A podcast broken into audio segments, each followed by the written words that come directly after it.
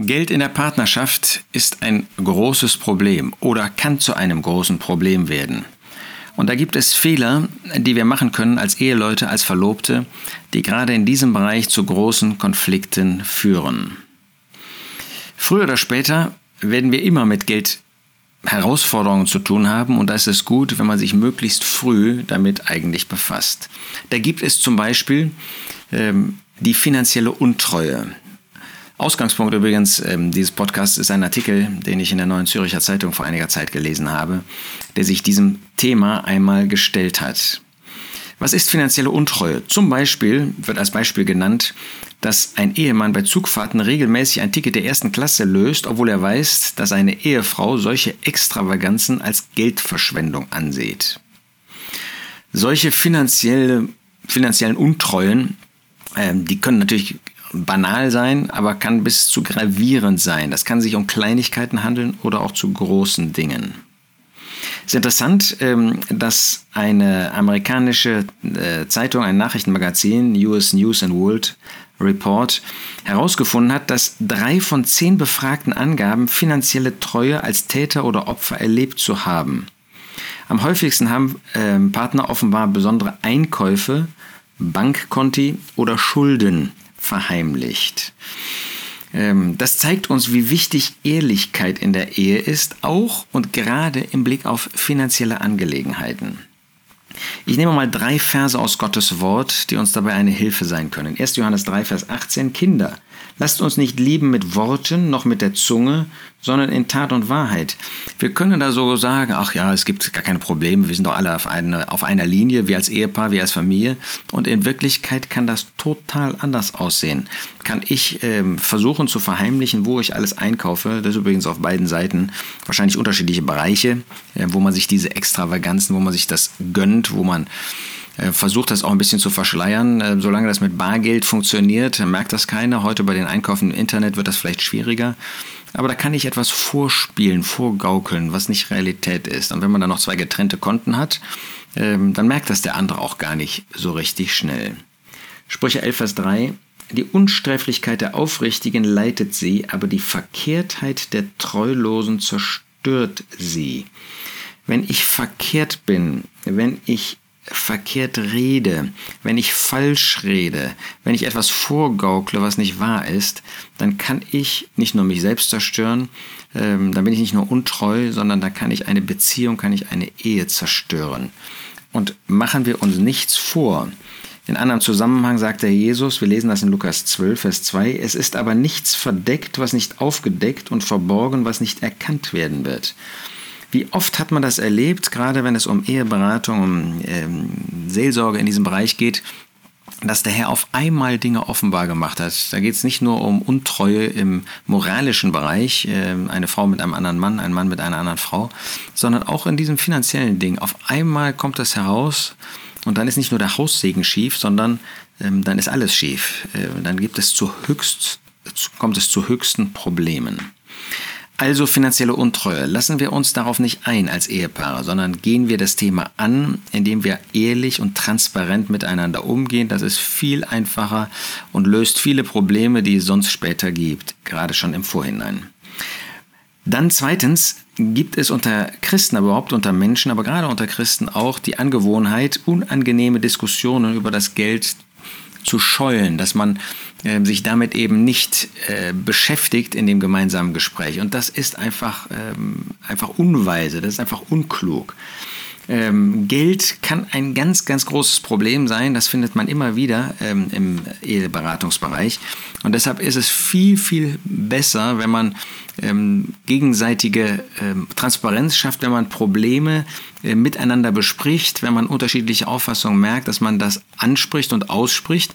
Vielleicht kommen wir nicht hundertprozentig überein in dieser Frage, aber mein Ehepartner soll wissen, was ich dazu denke ähm, und soll wissen, warum ich so denke und vielleicht auch so handle und lasst uns diese Themen ansprechen. Und dann gibt es etwas, was man genannt hat, Finanzen im Blindflug. Ja, das ist, ähm, dass man unterschiedliche Ausgabeverhalten hat, dass man unterschiedliche Art und Weise hat, mit Geld umzugehen. Das kann an der Erziehung liegen. Da gibt es Kinder, die erzogen werden und überhaupt keine Beziehung zum Geld haben. Wir wissen gar nicht, dass Dinge in dieser Welt Geld kosten ähm, und die, die geben einfach Geld aus. Da gibt es andere, die aus reichen Verhältnissen kommen, für die eben Geld auch in diesem Sinn ähm, kein Engpass gewesen ist und die dann anders handeln. Und solche, die aus vielleicht ärmeren Verhältnissen kommen, wo mit jedem Cent oder früher Pfennig gerechnet werden musste, wo man eben auch anders mit dieser Frage umgeht, unterschiedliche Ausgabeverhalten. Und da sollte man nicht im Blindflug äh, denken, Blindflug, dass jeder wird schon so denken wie ich in der Ehe. Nein, das sollte man miteinander besprechen und sollte man abgleichen und sollte man sich möglichst auch annähern. Dabei ist nicht meine Auffassung richtig oder ihre, seine Auffassung richtig, sondern man muss gemeinsam zu einem, ich sage mal, Wertesystem kommen, zu einer gemeinsamen Überzeugung. Der Punkt 1 ist also, man muss gemeinsam entscheiden, man muss nicht über jede Kleinigkeit gemeinsam entscheiden, aber man muss den Grundsatz muss man gemeinsam festlegen als Ehepaar und vor allen Dingen sollte man darüber reden. Nur wenn man redet, können Probleme erkannt werden und aus der Welt geschafft werden, können Konflikte angesprochen und auch gelöst werden. Zweitens, ich empfehle dringend, das schon in der Verlobungszeit äh, anzusprechen oder ich nenne das mal anzufassen, dieses Thema. Am besten mit einem Ehepaar, einem älteren Ehepaar, was gewisse Erfahrung hat, was geistig ist, was moralische Autorität besitzt, um von ihren Erfahrungen zu lernen, um auch das moderiert zu bekommen. Das ist gut, wenn man schon in der Verlobungszeit sich dessen bewusst ist, dass das zu einem Problem werden könnte. Drittens, wenn etwas aufgefallen ist, dann lasst uns offen als Ehepaar darüber sprechen. Lasst es uns offen ansprechen. Äh, hinter der Hand ähm, darüber zu denken oder mit anderen darüber zu reden, das zerstört eine Ehe. Nein, offen ansprechen. Und zwar nicht im Streit, sondern einfach, indem wir die Unterschiede einfach mal transparent machen für uns selbst, für uns als Ehepaar oder als Familie, bei unseren Kindern. Weil es ja dann oft so ist, dass der eine mehr wie der Vater, der andere, die andere oder der andere wie, wie die Mutter ist. Ähm, lasst uns sie ansprechen und lasst uns nicht ähm, in die Situation kommen, dass wir meinen, ähm, wir sind jetzt mal angegriffen oder wir greifen den anderen an, sondern dass man dann in einer halbwegs nüchternen Weise, besonderen Weise darüber redet und zu einem gemeinsamen Ergebnis kommt. Nochmal, äh, nicht der eine oder der andere hat recht, weil es einfach unterschiedliche Prägungen sind, Traditionen vielleicht auch. Lasst uns das gemeinsam miteinander besprechen. Und lasst uns viertens nicht übersehen, dass wir damit rechnen müssen, dass wir mit zunehmenden Trennungsraten auch unter Christen zu rechnen haben. Nicht, weil das gut ist, nicht, weil das hinnehmbar ist, sondern weil wir natürlich in einer Zeit leben, wo Frauen immer mehr und immer länger arbeiten und gearbeitet haben.